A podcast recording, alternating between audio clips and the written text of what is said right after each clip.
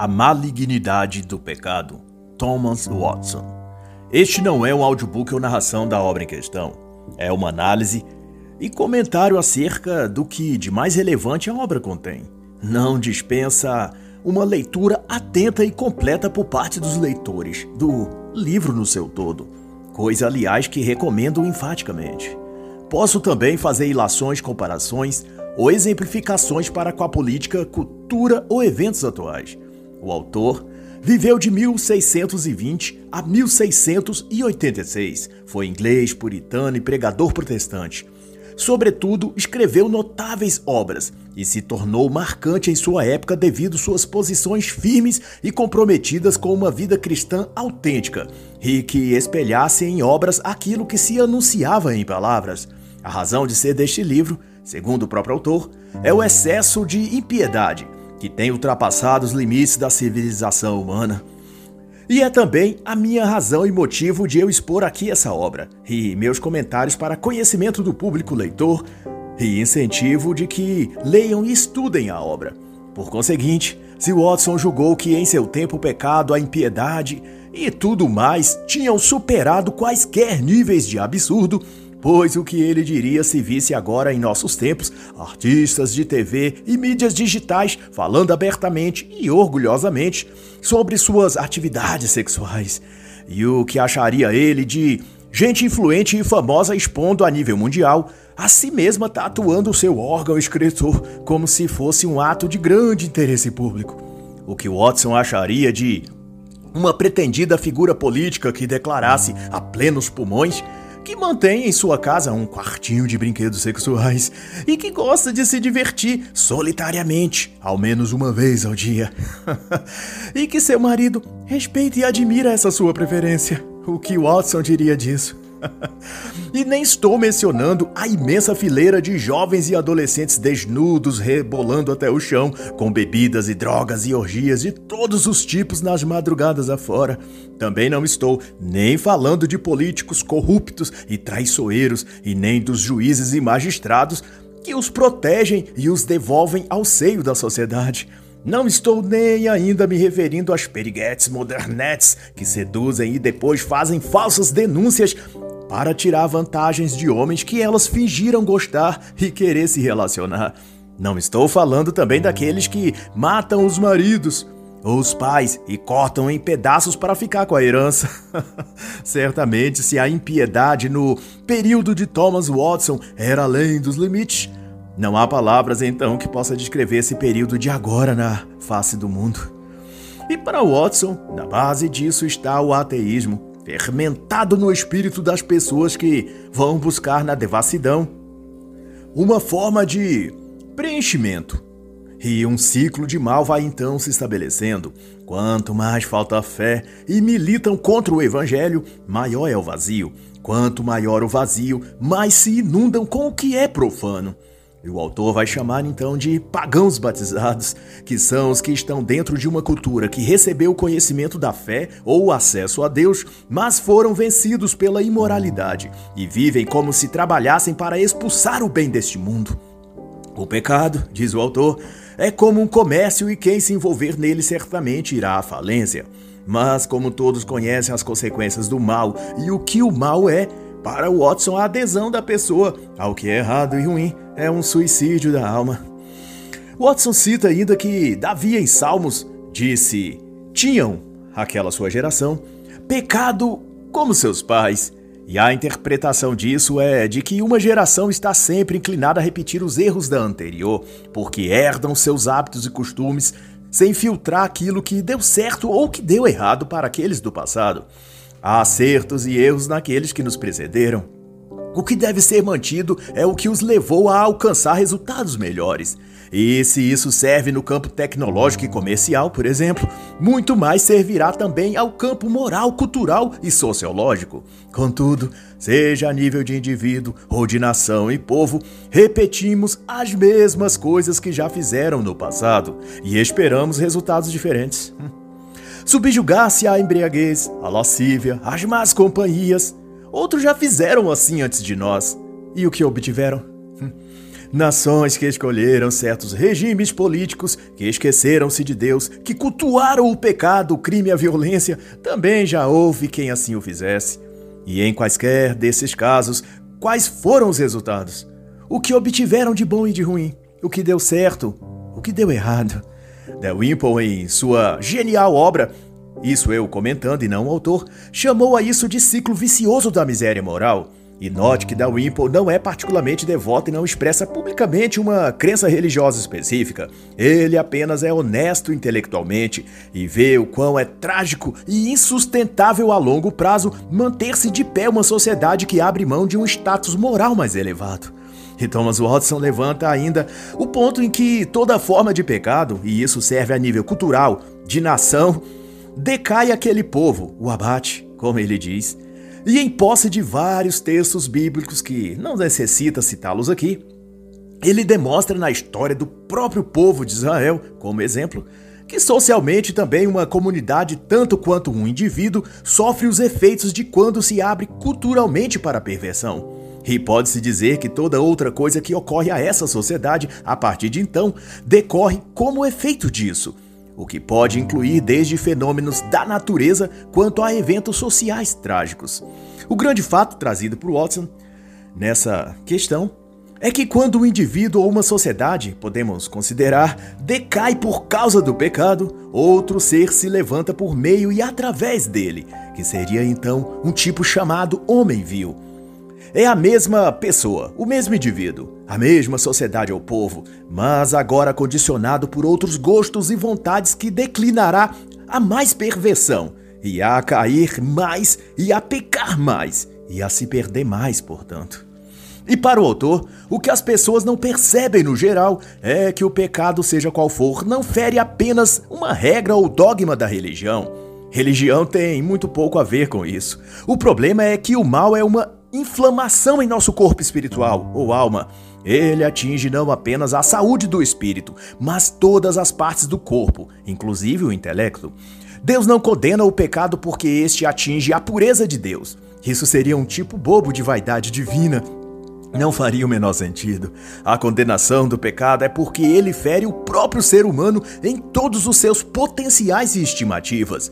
Viver em sua melhor forma física e mental requer que se tenha também o máximo ou constante afastamento dos excessos e das coisas ruins, porque o mal ou o diabo em sua representação é posto como uma serpente Justamente porque o pecado a qual incentiva a todos a cometer é o veneno que a serpente, uma vez que morde a vítima, contamina todo o seu corpo até para as funções vitais e matá-la.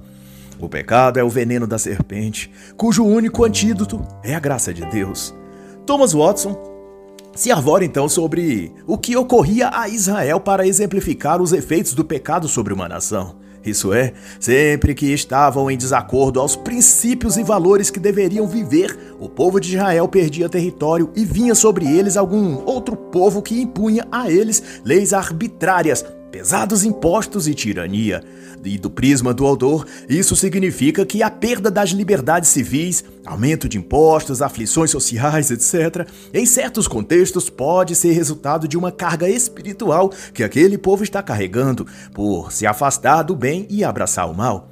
E esse mal pode ser de toda ordem e tipo zombaria e desprezo para com as coisas sagradas, rejeição dos valores e questões de moral superior, adesão aos vícios químicos, o desregramento social, intemperança para com as leis e hierarquia, incredulidade, enfim, tudo que a mente ou o corpo produz em contradição a Deus. A sociedade, analogamente, funciona como uma grande mente ou cérebro. O pecado é como uma ferida na consciência dessa grande mente.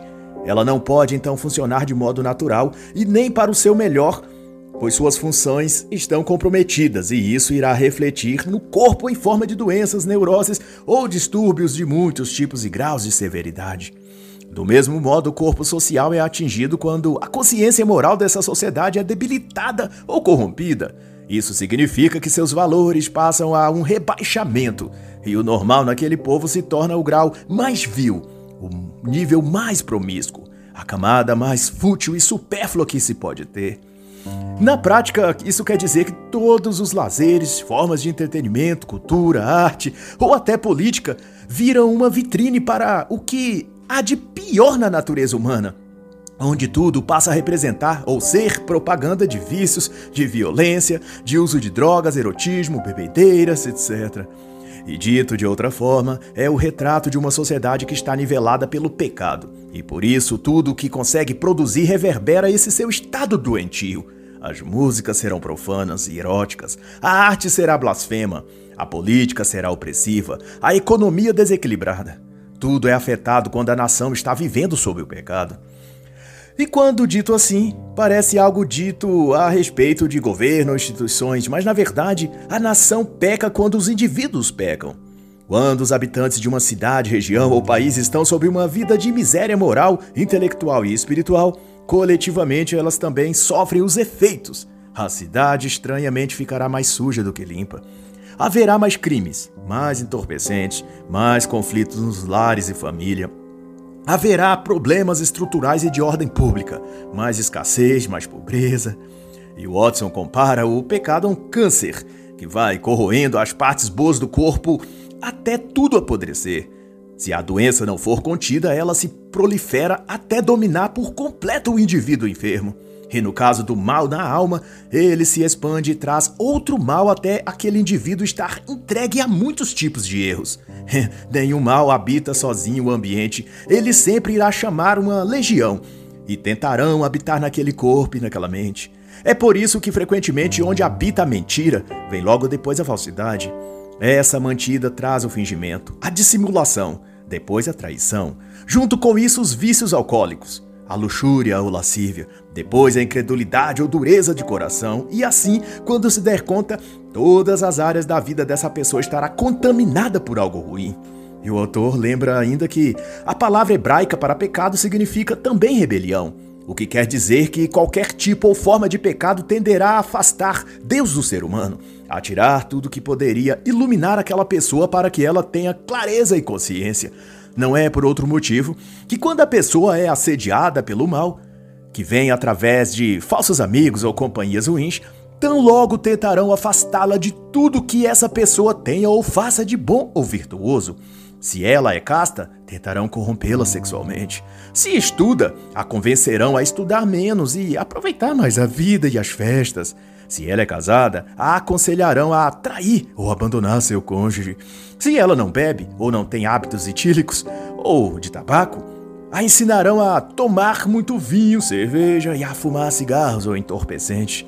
E quando ela der por si, não terá mais nenhum amigo ou companhia que lhe sirva de apoio, de conselheiro ou que tenha algo bom para compartilhar com ela. Só lhe restará as trevas e aqueles que partilham das trevas, pois o pecado tira a luz de sua vida. O pecado é uma rebelião contra tudo que é bom, útil e proveitoso na vida. Hum, e o autor lembra ainda que, ao mesmo tempo que as Escrituras chamam o pecado de iniquidade, também vai denominar o diabo de iníquo, significando que quando a pessoa ou a nação se enlaça com o que é mal, ela também se aproxima e se relaciona com o que é o mal encarnado, o pai das trevas. Não há, portanto, pecado que não seja uma porta aberta convidando o diabo a entrar. E nas palavras de Watson, ele se refere a isso dizendo que o homem é a única criatura na natureza que destrói a si mesma de maneira voluntária. Todavia, ninguém se afasta do pecado por saber que é pecado. O ser humano não pode sozinho vencer esse mal ou curar esse câncer. Somente aproximando-se de Deus é que o pecado vai sendo afastado. As trevas só são expulsas pela luz. Não há no homem forças para vencer as mazelas morais, emocionais ou mesmo psicológicas, pois que tais coisas atraem e aprisionam pelo prazer ou sensações que produzem. O vício alcoólico ou de tabaco, por exemplo, gera um relaxamento, desestressa, acalma ou alguma sensação similar. E o mesmo para todo outro vício. Eles são algemas psicológicas. Por isso, o único remédio é aproximar-se daquele que pode curar de dentro para fora todos os vícios. A ação divina é, é de tirar o prazer, a sensação que o pecado produz. Daí a pessoa perde a vontade de cometer aquele simplesmente porque deixa de sentir qualquer emoção com aquilo. Voltar a praticá-lo seria como comer uma refeição sem tempero, sem sal. Não se sente gosto algum, logo a própria vontade de comer também passa. e outra comparação que o autor faz é de que o pecado é como a água contaminada e o ser humano o encanamento por onde essa água passa. Não temos o poder de tirar o que contamina a água. Tudo que nos resta é colocar todo o encanamento em outra fonte de águas mais puras e saudáveis. Enquanto estiver conectado a fontes ruins, os canos só terão o mal passando por eles. Do mesmo modo, se queremos expressar o bem, teremos de mudar a fonte que alimenta nossa mente e nossa alma. E o autor também disserta que todo pecado é sempre alguma violação a algum princípio ou lei divina natural. É sempre uma ferida ou machucado na alma. É, portanto, sempre um veneno, mesmo que alguns tenham o sabor doce. Para os propósitos, então, que se presta o autor nessa obra, ele incentiva a mudança pessoal, aos homens buscarem mais as coisas de Deus do que as coisas do mundo. E sua assertiva é de que uma conduta melhor na vida beneficia não apenas os indivíduos em si, mas também o meio em que eles vivem, o país, a nação. Mas, todavia, Há um ataque daqueles que amam suas próprias impunidades, classificando como fanatismo ou extremismo qualquer auto ou postura de zelo pelas coisas de Deus, ou até pelo bem, pelo justo, pelo belo, de modo mais genérico até, trazendo para o contexto atual, em palavras minhas, rezar o terço, fazer uma oração numa sessão pública, mencionar Deus ou se pronunciar em defesa da vida desde a concepção, da família, da preservação da infância sem a influência das ideologias de gênero ou sexualização nas escolas, tudo isso é fortemente combatido pelo estamento político e cultural de nossa época, o que gera o pecado e amaldiçoa o país. Buscar o bem, o justo, o belo, é a cura de um mundo em desordem e caos. É não apenas o melhor que podemos fazer uns pelos outros, mas principalmente o que de melhor podemos fazer por nós mesmos. E por fim, assim está dito: Não ameis o mundo, nem o que no mundo há. Se alguém ama o mundo, o amor do Pai não está nele. Porque tudo que há no mundo, a concupiscência da carne, a concupiscência dos olhos e a soberba da vida, não é do Pai, mas do mundo. E o mundo passa, e a sua concupiscência, mas aquele que faz a vontade de Deus permanece para sempre. 1 João 2, de 15 a 17. E assim encerra a análise da obra A Malignidade do Pecado, de Thomas Watson.